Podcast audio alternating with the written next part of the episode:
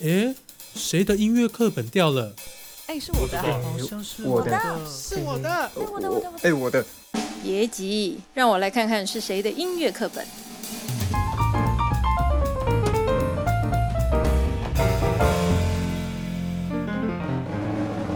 欢迎大家收听，哎，谁的音乐课本掉了？哎，我们继续捡课本。嘿嘿嘿是，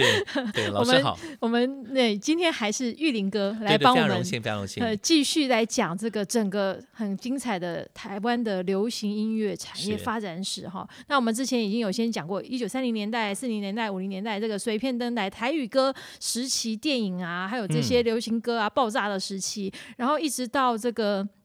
呃，算是国民政府来台之后，然后过了一阵子要开始推行国语运动哦是，那就是跷跷板一样，就变成是呃方言，其他的语言就就没有办法，没有地方可以伸展哈。是然后这个国语歌曲、国语片啊，呃，开始在这个电视的时代哈，群星会等等的哦就开始茁壮。那但是因为其实因为操你你把它操纵压抑太久了，或是你把它 塑形太久了，真那的真的民众其实他希望很多元的一个氛围，啊还有还有当当时就是因为美军呃还在在台湾嘛驻台嘛，有哈美军电台，对，，有美军天眼，然后还有就是让大家听到很多很精彩的西洋的歌曲，是， 所以这个年轻人不开心了。嘿嘿但是不开心也另外就是找开心的地方嘛。对，所以我对们接下来这个玉莹老师要帮我们继续是讲年轻人不开心，那怎么办呢？对，呃，这个事情就回温到一九七零年代的开端。我们刚呃在之前我们曾经有聊过说。就是因为真的是那个时候的石油危机，联合退出联合国钓鱼台事件，让年轻人的心态跟对于自己的想法有一些觉醒觉了。醒，嗯尤，其对于民族意识这部分的提升，呃，对于民族认同这些事情的想法，就更更有那部分的那种期许、嗯那个抱负。对，这件事情就开始衍生出有从华语文字上的创作上的想法。嗯，一开端当然是有一点像模拟的方式，就是词来自原来的呃、哦，已西洋经歌曲，对，或者是现现代诗。哦哦哦，现代哦诗的对这些文字的词藻，嗯哼唐诗、宋词，哦，对，原来大家所熟悉的经典的这些作品，作品，嗯哼然后把它谱曲对去写，对，但写的曲式款式确实还是比较偏西化，嗯哼，因为是西化的，哦，所以它是诶中西合并了，是真的是真正的中西合并。嗯那这个年代部分，这个时期我们把它称为叫做诗与歌。就是写的都是以现代诗的方式所表现出的那个想法，而延嗯伸出、呃谱成歌的、呃这样的一个方式，是所以那个时期所叫以诗与歌。诗与歌是在特别指当时这样子条氛围件下下写出而来完成的作品作品都叫对诗与歌。嗯那个时期被称为教师，那个时期还不称为哦，教因为没有词，因为还没有什么填词人啊、对作词啦哈是，他真的是拿一首诗来谱对对谱成对曲子的。不管嗯是任何的方式嗯嗯的嗯诗作嘛。嗯哼那一直到一九七五年，就真的是在六月六号那一天，就真的是杨贤老师，那时候他是台大的研究所的学生，就真的是拿了余光中老师的《白玉苦瓜》的作品，就这样把他里面作品就真的把它弄成了八首歌。然后这件事情就造就了一个波涛，就是哎，这是中文歌哎， 而且是不是原来我们所熟知的六更早零年更早代以以前的呃东西，那时候的嗯那个长相的作品，嗯，而且它比较诗意，它不是是它不是像之前在比较讲你讲清什么新，什么呃港口啦，对又对酒对吧啦，对 又什么码头啦，所以这个是一个嗯很重要的一个转换。那因为这个事情，就真的让很多那时候比较有能力的人，呃，就看到年轻人这件事情上就推了一把，嗯哼那让这件事情能够发就酵起来，对，确实就发酵了。嗯所以一九七五年六月六号这个事情，呃，就后来这个作品当中的八首作品，原来创作这样的作品，呃，除了演唱会结束之后，我刚不就提过景广的平安夜节目里面做了播出嘛？嗯，然后后来啊、呃桃姐在她的热门音乐的那个节目当中，在中广的节目是也做了一些分享，是。然后她也把、哎，可是老师，我我要插插啊嗯嘴一下。那那时候杨贤老师这些东西，因为在广播可以分享，他是是去现场唱歌，还是说他有先录，已经有先录成作品了？那个时候真的是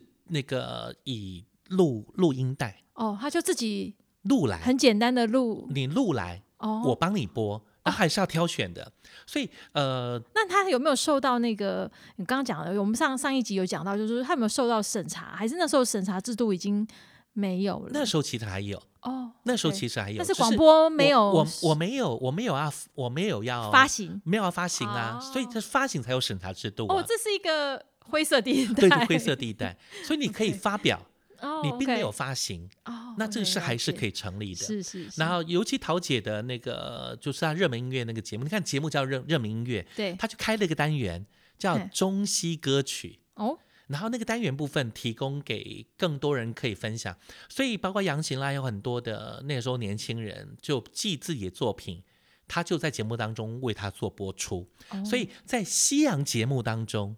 会有一块播中文歌的单元，这嗯哼，这是很而且有是趣创作，对是不是很对？有趣的。嗯这件事情真的让呃整个台湾的年轻人对于创作开始了有所谓的可以的这个事情。嗯以前总觉它得等于一个开放哎、因对为以前它只是不可有点能嘛，嗯，因为你只是限缩到像老师是讲的某些公司、某些呃明星，对不对？对，某或些者或者体电视电台视台的对基本对歌对对星，他对才能做的事。对现在有点是垄断，对，现在现就在是突好然呃广播开了一对扇对门、对，开了一一个门。嗯，那这件事情就让更多人就趋之若鹜的加入了。嗯当然，隔年的一九七六年十二月份，就因为一场音乐会，那天的主持人正好是陶姐陶小青，嗯正好在淡江大学，那时候淡江文理学院，那时候嗯还不是大学的时候，嗯哼他们就举办了一场音乐会。我刚讲，呃，我们之前有聊过，就说这样的音乐会一般都是唱西洋歌，嗯，每个大学都一样，对，每个地方都一样是。，这场原先其实没有李双泽。嗯哼，本来是其中有个演出人是胡德夫，哦，胡德夫老师在前一天不舒服，好，我印象他跟我讲他是感冒还是肚子痛嗯，不舒服，临时找了李双双泽泽去去代班，哦，他只是去代班。嗯哼，那前面唱的人都还是唱西这洋样歌，嗯，就是这样一路这样过来的对西对洋作品，对一直到呃李双泽上台之后，他没有唱西洋歌，他唱了三首台湾民谣。哦，然后什么波破王丁丁的歌曲，那个时候这个歌曲不是有被禁吗？呃，没有，已经解禁了。其实不是在进不进，而是那时候台湾民谣还是有在流转的、哦，其实李双泽他是菲律宾华侨，哎，啊，是吗？照哦理我讲是今天第一次知道这个是很有趣的事情。你说哦 OK 一个不是在台湾土生土长的人， ，OK，他反而关心台湾的音乐文化、文学嗯跟台湾的呃人民的思想上的嗯哼某些的一些哼，独立性，对，嗯，所以他反而觉得这个东西他想很要重唱。要，OK。不过他也很乖啦，他其中唱还了唱了一首国父纪念歌 啦。他哦，甚至对，他的曲目有三首台湾民谣加国父纪念歌，这是真的，一桃姐说这是真的，因 OK。为这我都有亲自问过桃姐，她说这个事情是真的，她就是真的就是这样唱，然后全场嘘声不断，因为她就不管，我就唱我的，她坚持不唱西洋歌，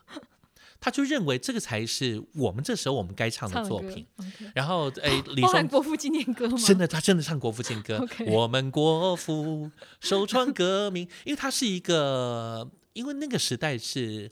中国大中国思想，啊，呃，我们是要了解反攻大陆了解了嘛解，三民主义的，对对对，统一中国嘛，对就对那个时期 嘛，那新为了这个事情，对，那呃，就是杨贤的这个行为，呃，在当下所做的部分，其中有一件事情，就是后来不是下坊间很多的文字记载啊，都形容说什么呃什么李双泽拿起了可乐瓶往对外对一对丢，对对对，我们要唱自己的歌，我对听到版本是这个，是实不际是上吗？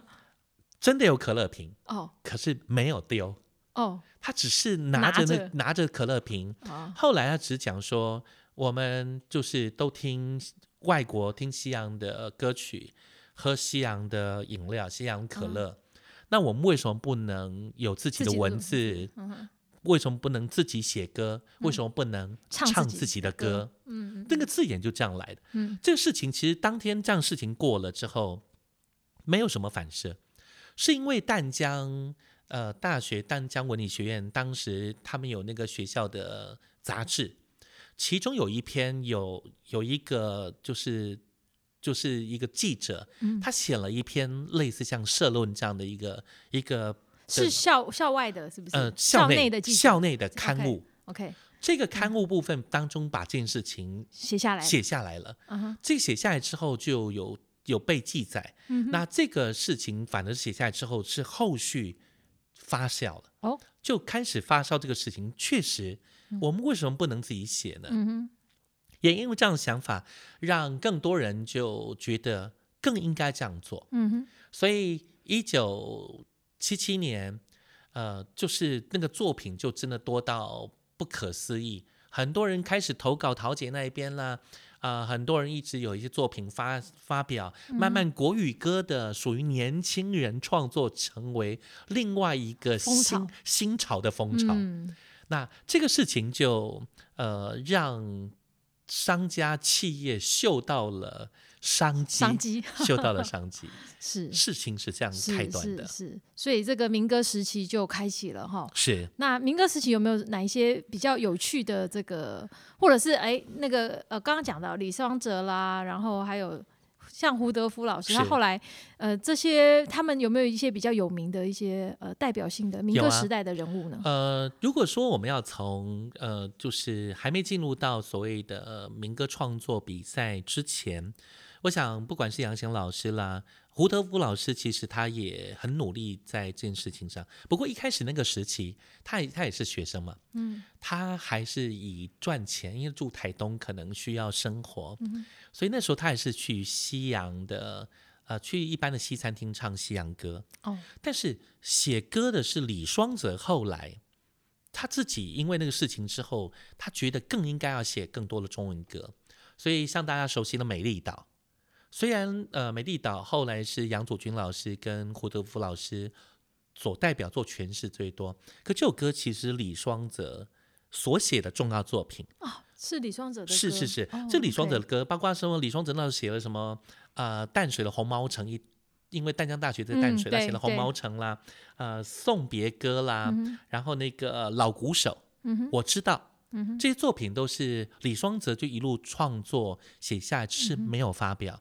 嗯哦因为他后来真的很遗憾，就哦，对，英年为早了逝嘛嗯就是为了为救救人嘛救人嗯自己就对当对溺溺毙水了嗯然后后来是真的隔了很久之后，野火越级，熊姐，嗯，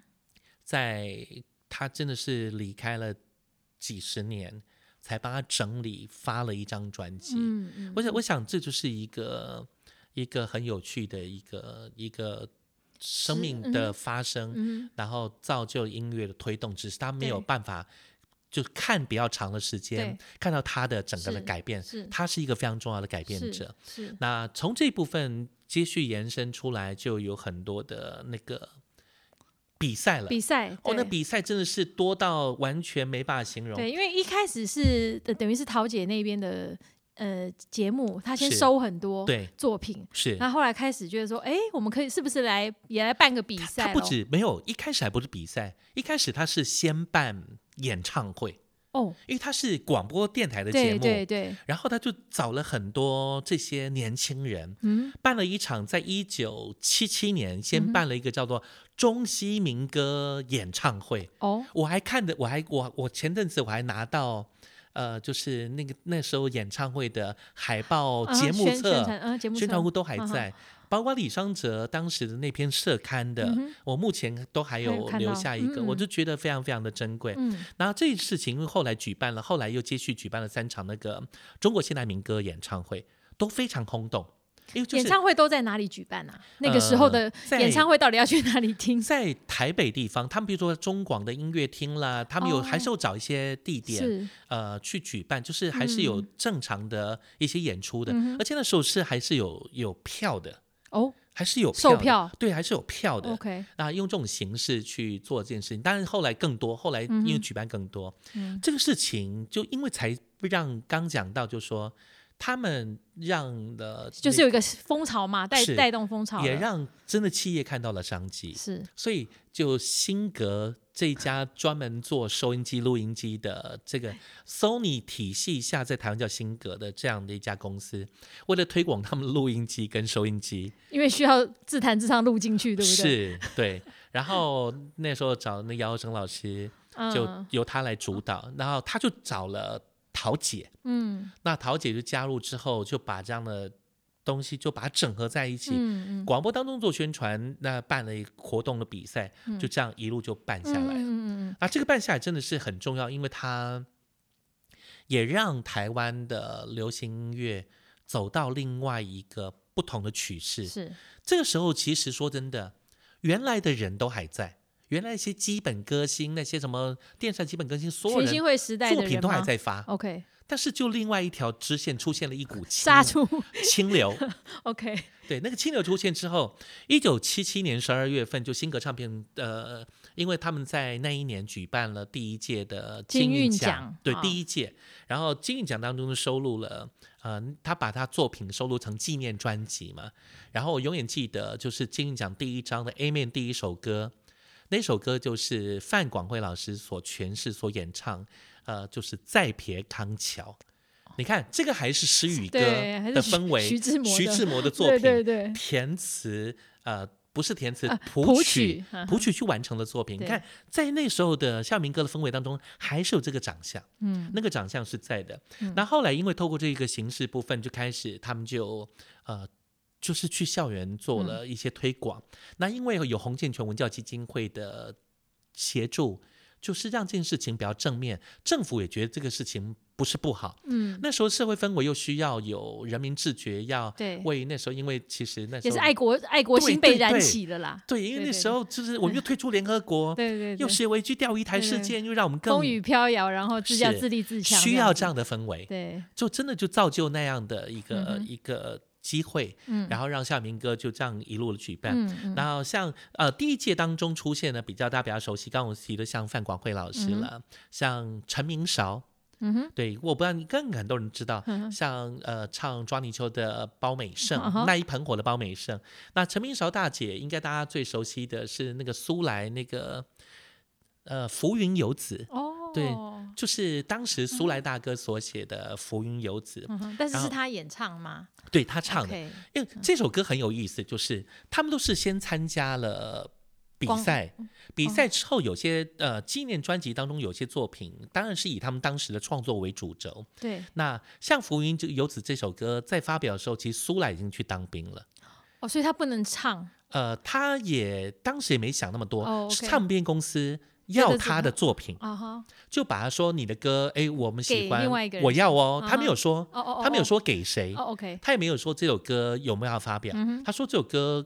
我就是他们收来基本上都有一个条件是会变成唱片公司要用嘛，那个年嗯要代发行，谁也嗯没搞懂那什么版权那个对想对法对，，嗯苏来大哥说，他有一次他在龙潭当兵，就是假日放假，走在路上，听到唱片行播出的歌曲，然后这个旋律好熟悉哦。这是怎么这个旋律那么熟悉呀、因为编完也不知道长相编什么，因为毕竟还要哦编嘛。对对对，他说这个旋律好熟悉，这个词藻熟悉。等到后来一回神呢，发现他的作品出版了，他也连他作品出版他都不知哦不道知。道他第一次听到那种心心里的那个他说感感想是什么？他说真的是五味杂陈。 我为啥？他说出版也不告诉我一声。啊，哎其实还是需要尊重，对对这是对最重要的。对，哦然后当然他也很开心，他说他也很开心，对对对因为毕竟那是一个重要的作品嘛。对对，那个时期还有包括后来成为作家，像朱天一、嗯杨耀东大哥嗯哼啊、小梅姐嗯哼。啊、那时候的双人组合，那时候他们是文藻文藻学院出身的，嗯呃，施碧梧跟台照梅的双人嗯组合，然后就是这样的方式，然后这个哎，所以他们征选甄选歌曲，其实除了这个出来这首是《浮云游子》之外，一般他们都是唱自己的创作曲吗？主要的纪念专辑都是当时参加比赛那一届的作品。那作嗯品他们是唱自己的作品，还是其实他们是分分分开？这个就分成两个面向，哦，主要是当时谁比赛谁唱，就以谁为主，除非你没办法诠释，哦才会有改变。嗯哼所以这个就是看他们怎么去分配，因为唱片公司毕竟还是以商业的角度哦对去做。企包装划嘛企划，这个对事情在大学城时期又更精准，因为大学城时期还有特别有主题歌，还有大合唱的作品嗯，嗯嗯，所以嗯这个是一个一个比较特别的地方。嗯当然，在金韵奖主要目的的作品，既然叫纪念专辑，就是以他们自己本身为主，嗯哼，就是创做作，人那谁唱，唱，嗯哼对这样的一个组合，就是对当时是长相怎么样就怎么样为准。嗯嗯嗯嗯这是一个很重要。那第二届当中，比如说像大家熟悉的，像那个王梦麟大哥、嗯李健富、嗯龙的传人，嗯不是龙的传人应该就是后面的事情啊。是当时比赛的时候都没有这些作品啊。是然后像那时候的那个黄大成啦，还有现在大家非常熟悉的李宗盛大哥当时的木吉他合唱团，然后像齐豫大姐，嗯齐豫那时候就跨了一件事情，或许待我们可以聊，就是他真的是当时在金韵奖跟民谣风可以说是非常可以说空前绝绝绝后后的，民谣风是另外一个比赛，是另外外一一家家海山的海另山外唱片，另另外一家要卖录音机的唱片公司、呃不是的的公司吗？不是另外一家，他就真的是原来就是做唱片，片的只公是他司做海山的唱片，他做的作品就像力哥啦，当时的海山，他们主要都是做当时那些歌哦星， ，OK 他只是发现嗅到了嗅到了这个小清新的多了一威力，对，多了这一条线，他们 OK 想再开一条支线，嗯，做一个叫民谣风。哦，是所以做一这个个民民谣谣风风也是一个比赛就对是了，嗯是是，像第三届里面，因为的民，因为金韵奖总办了十年嘛，嗯然后像大家比较熟悉，像王海玲啦、啊郑怡啦、王心莲啦、啊嗯马怡中，马怡中现在是呃非常重要的导演，MV 的导演，嗯哼然后像施孝荣大哥、嗯哼罗吉正，嗯哼，然后像有一个合唱团叫四小合唱团，四四小对，四个小小朋友，四个小朋友吗？真哎，的那这不是一千元吗？真的， 对，有趣，真的是四个小朋友哎、因为当时的金韵奖比赛是希望能够以大学生为主轴，嗯哼，但是没想到那个报名的机制当中没有明定清楚，嗯，他们就认为应该会参加创作人一定是大大学学生生嘛，大学生才有这种因为空间嘛，对，而且当时高中生以下人除了念书以外没有没别有的其路他啊事，情，对啊，对对，你也没有空间可以做对别的对事。对没想到竟然有一群国中生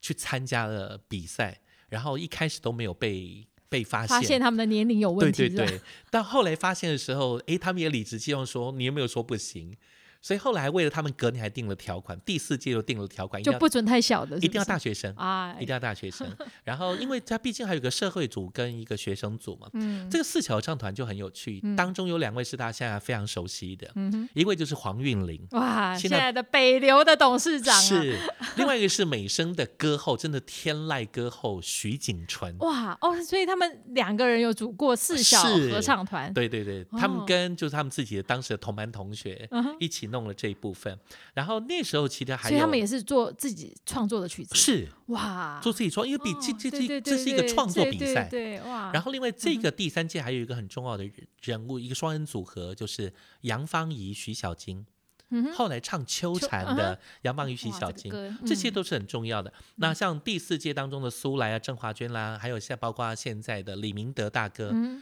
然后像第七届像于台烟嗯啊，像中当中好几届当中里面还有很多大家很熟悉的，像呃，就是有很多的这那啊叶叶些嘉秋老师呢？呃，他他是不民谣风，他是民谣风，民谣风那一挂哦的， ，OK，但是他没有参加民谣风比赛。就像这个事情，我要回到讲，就是说我们后来很多认知的校园民歌歌曲，其实不是全部都是当时当初当时的金韵奖民谣风比赛的作品为主，因为那时候就唱片公司嗅到了这样的氛围，哦，他就赶懂得快找抓人大写家的歌，口味了，，对，找人写嗯哼哼歌，把人弄出来变成是一个歌手，嗯，一个歌星可以发嗯专辑，嗯，然后就一路的开始往下操作去。嗯，那时候在金韵奖作品写最多的，就金韵奖歌手了，不是说嗯金韵奖，是，是其实马爷马兆军也没有参加金韵奖，嗯他是金韵奖歌手、优胜歌手，嗯哼，变成唱片歌手的作品写最多，给他们唱的是马兆军，哦，是而民谣风那边刚好有一个就叶嘉叶修老老师，，嗯哼就是金韵呃民谣风出来的歌手。都唱他的歌都就对了，哦唱他的歌，后来要发是出版发行是，是以他的歌为主嗯是轴是是做的作品，是这里面就出现很多人了。当然，呃，譬如说像刚提的齐豫，他就是金韵奖奖第二民届谣风 OK 对民谣风第一届届的对冠军，对不同对？两边的都是双料冠军，哇，这是很难得的事情了。哦嗯那像呃我们刚刚提的，像那个譬如说第五届，它就发生一件事情，就是呃虽然有办，但是那一届一九八四年，我是不知道出了什么事，就那一年没有发行，没有纪念，没有纪没念，有专辑，没有专辑，就刚好漏了那一年。哎，就是这个很特别的，嗯就是反而在第五届部分是漏了一拍，但嗯是后来我我想就是还是后来有继续办嘛，是所以这个事情就是变成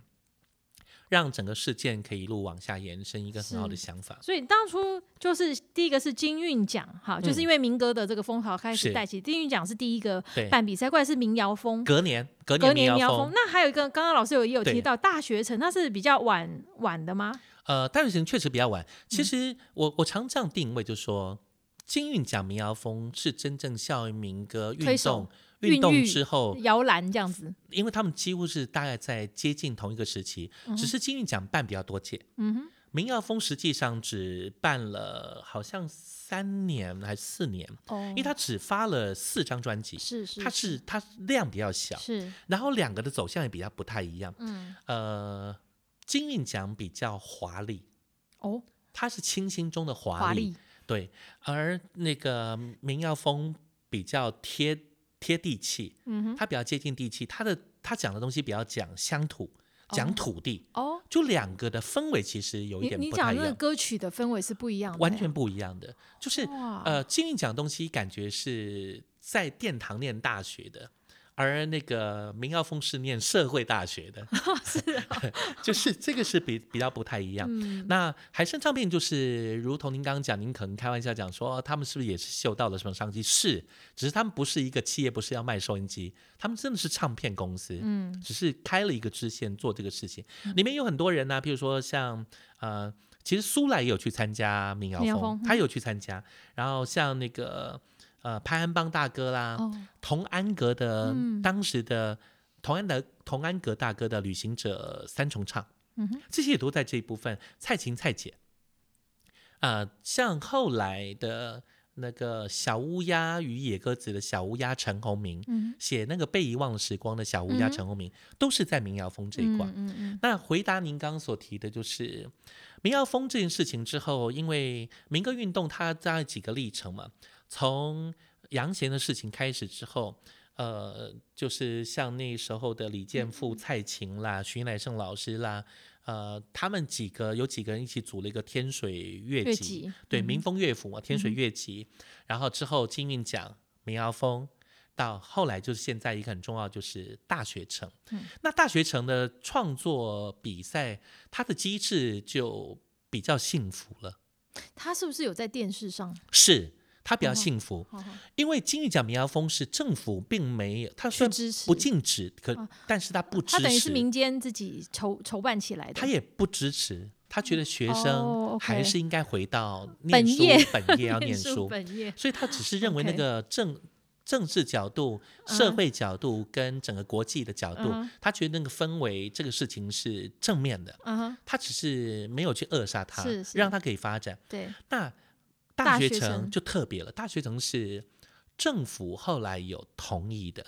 这事情回到两个重要的单位，一个就是当时的台视，加上台视总经理，加上救国团。救国团当时在校园的力量还算大，嗯，因为毕竟就是他们有进入到校园当中，嗯嗯嗯透过救国团本身的那个有一点当当那个背书，嗯哎教育部后来就同意这个事情可以举办，所以后来就在电视台哼嗯，办了这样的比赛，叫做全国大专创作歌谣比赛，是全名是这个，是，所以那时候就是陈光禄大哥正好就是接了这一个任务，做了这件事情，然后延伸出的角度就是真的造就台湾的流行音乐现在的很多重要的的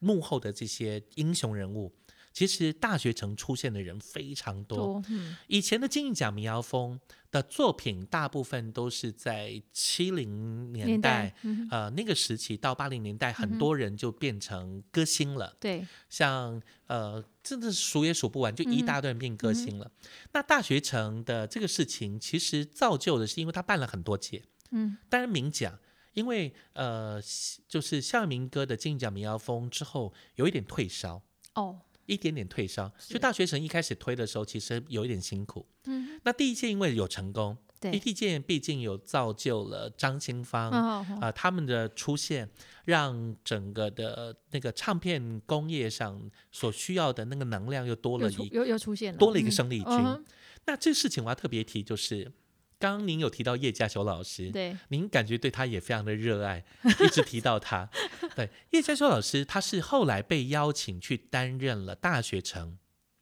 第一届到第十届，每一届哦，等于每一年了，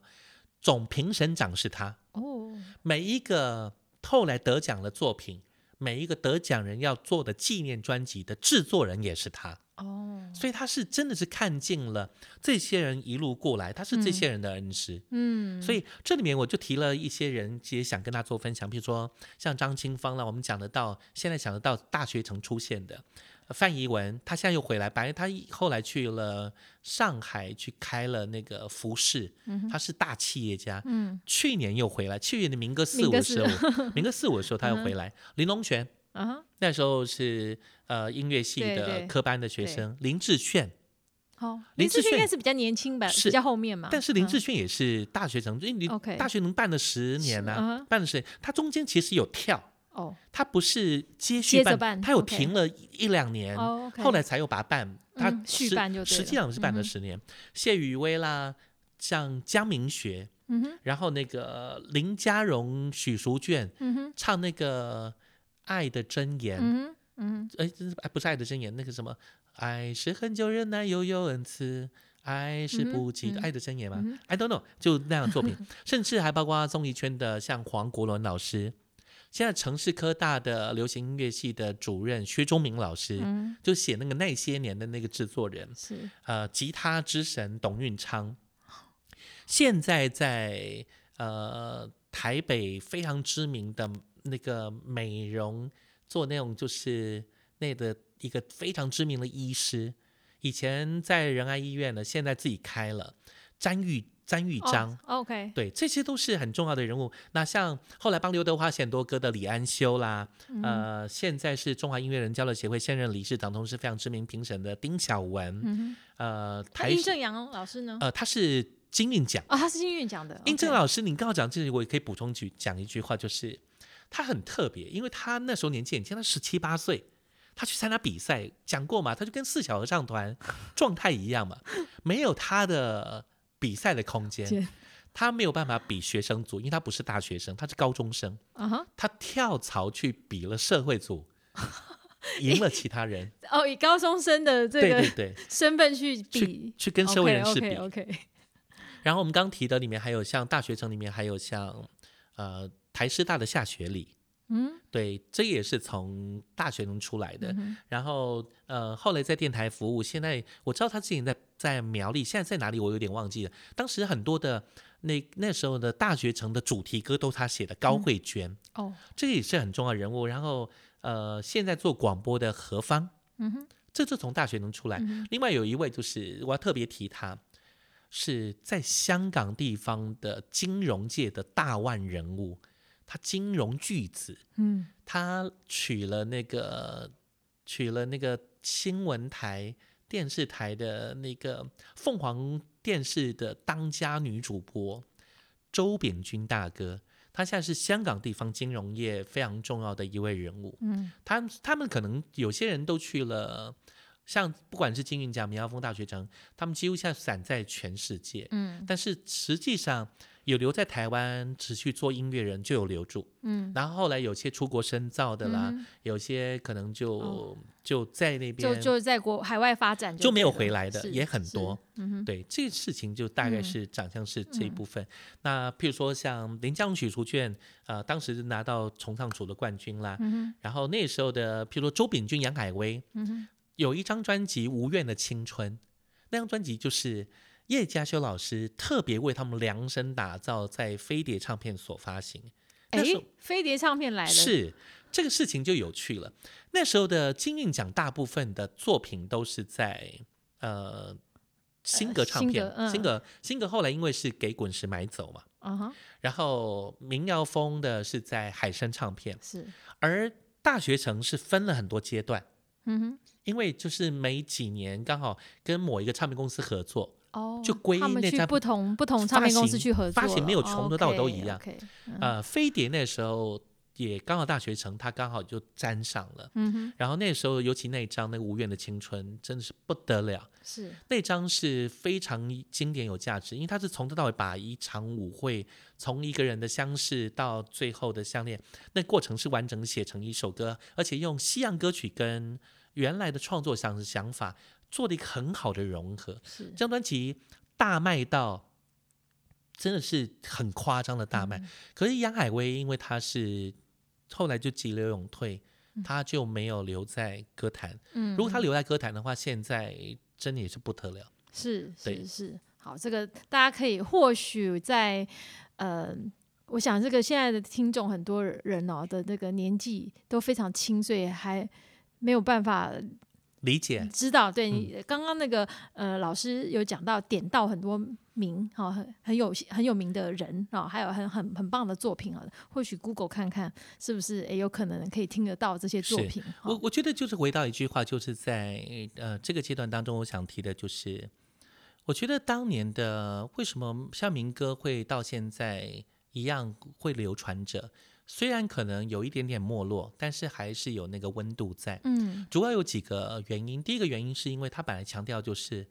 唱自己的歌，他希望是朗朗上口的，所以他旋律很简单，嗯哼，他的整个的呃就语一把吉他就可以了，对不语对？言的使用，嗯哼它的用词遣字也比较浅白白，话一点，比较嗯浅白，所以容易让一般的人接受。第二部分是，我觉得它的它真的是经典，就是它的旋律虽然简单，可是真的是很有那个质感，嗯就让很多人对这部分会有一些热爱。嗯所以像民歌其实为什么流传到现在能够一直都在，是我想这也是主要原因。是，尤其是这几年有非常多的民歌，是可能三十对不对？四十对好像四十五哇，对你对看那个都。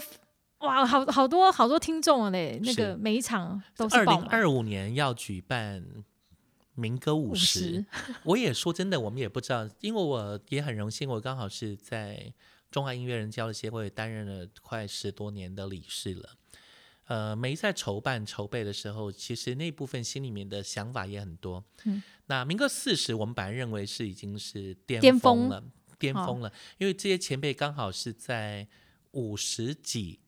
到六十上下这个阶段的年纪、嗯，你是说你在讲听众嘛？呃演出者，演出者，OK，就是当时金韵奖民谣风的 OK 人嗯哼，那时候的人大概是现这样在的大概年就纪的。是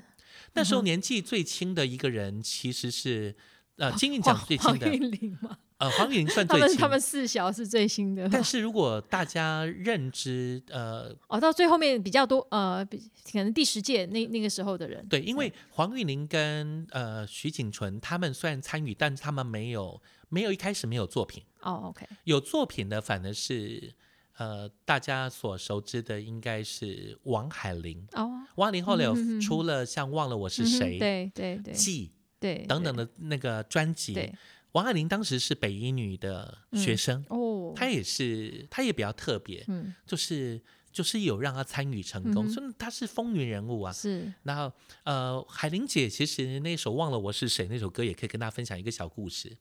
这首歌是各位知道这首歌是谁写的吗？是谁？李敖大师， 真的是他。很多人认为怎么可能？嗯因为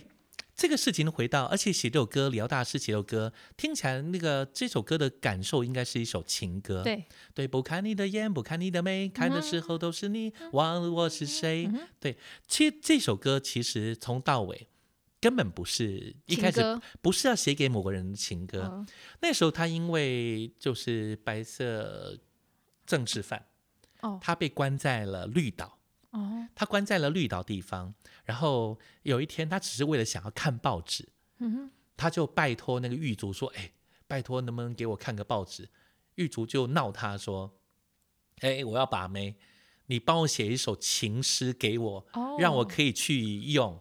然后呃，我跟你交换。”没想到真的交换，啊所以那首歌原先的起心动念并不是为了一个爱情，不只是为他自己的爱情啦，可是这是帮别人追求幸福的嘛，他其 实其实也应该是对他来讲，应该的价值是追求一份报纸，是 所以那首歌的来源是呃这样子而来的，嗯而产生那首歌的创作，嗯而且嗯是他在那个时候就真的是，呃，人人被关在嗯，哎绿岛地方，嗯就是很多的创作其实有时候就很有趣，其比实如那个时说，候时代其实蛮多的趣因为趣事这个就很有意意思，譬如说像《外婆的澎湖湾》嗯哼这首歌是叶嘉修老师写的，啊哈，可叶老师在当时写《外婆的澎湖湾》之前的那个时间点，他其实人从来没有去过澎湖过，他是花莲人，嗯哼，从小住花莲的客家人，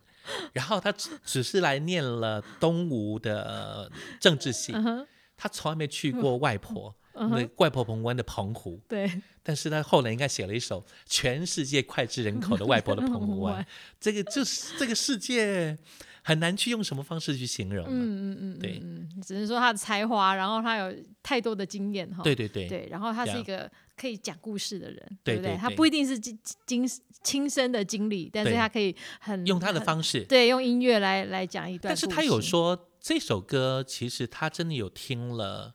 潘邦大哥的，呃他讲他自己的外婆哦、了解在澎湖的那个那个感觉。哦，OK，那也算啦，口述历史对嘛对对， 对他等于是也是把他用音音乐方式记录下来他是的啊这个。可是这有个很多的作品是这样，就那个嗯时期，尤其像呃那时候的唱片公司，嗯呃几乎的作品都是一手创作，嗯旗下的艺人都要唱，嗯像那首。恰似你的温柔，嗯其实最早唱那首歌，照理讲应该是潘安邦，嗯本来是潘安邦应该要拿去，因为那时候潘安邦超红，嗯哼，也会以他为主轴是先发片，因对为他毕竟又帅，嗯哼嗯然后也唱的不错，然后又上得了台面。嗯哼然后这个我们待会可以聊一个台面的事情，嗯哼，但是因为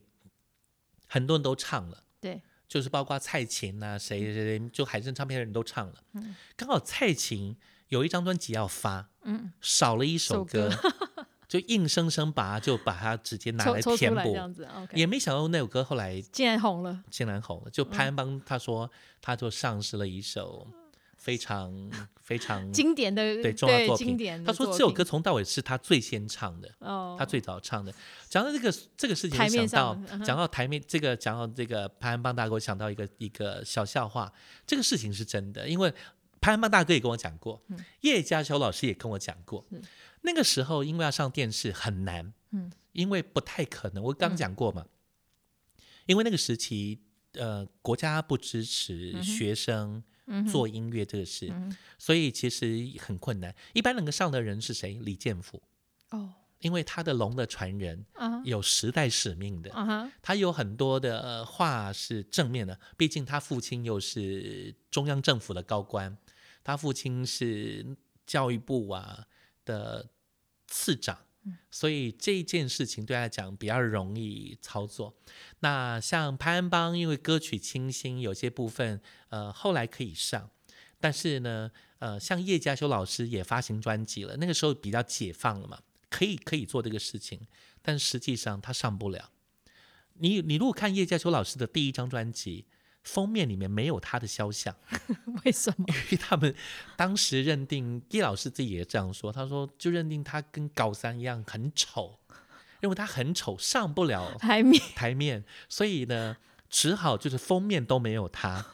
然 后去打歌人是谁？潘安邦去帮他上通告打 歌，真的电视是潘安邦去哇上，塞！从那个歌曲审查一直到外貌的审查，是，所以这个就是这个时代怎么可以想象说那个时期的长相是这个样子？嗯嗯，你看，连外形都会被认定，但这个外形也包括后来也很多节目，一直到呃解禁时代之前，嗯你看以前留长头发的男生是上不了电视的啊啊啊，你不要说电视，在学校，在任何地方对，对都都认不定能啊是坏孩嗯子对对，所以像齐秦都要把他的头发塞到他的西装里面，啊就整遍的要塞进去，要么就不然就不要上，嗯不然就不要拍到背面。嗯，所以那个年代就是这么的、这么的设限。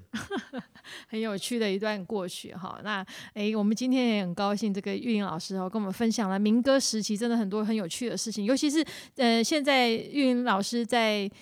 办了很多这个民歌的活动，是是好，包括我们呃很多呃，譬如说我们之前新北是会办这个巷弄一起来的时候，对对对，好，那个民歌只要是民歌的场子，哇塞，还是依然我觉得就是是高朋满座，然后对几乎也算是那个地区万人空巷的感觉了。我我哈觉得就是也谢谢呃蔡教授，就目前在我面前这位偶像，呃在他任内部分，还有包括不管之前，其实我觉得新北市跟大台北地方了，呃，其实台湾有几个地方是把校园民歌部分的发展做得很好的，嗯哼譬如说像呃桃园的中立，呃新北的新庄，嗯然后永和永永和每一年的仲夏夜之梦。嗯哼啊、新庄固定办的活动，然后我记得一七一八年还特地在欢乐夜诞城、还有做了民歌演唱会，嗯哼然后其实还包括了台北地方也有很多的重要的民歌活动。嗯那当然包括中华音乐人交流协会是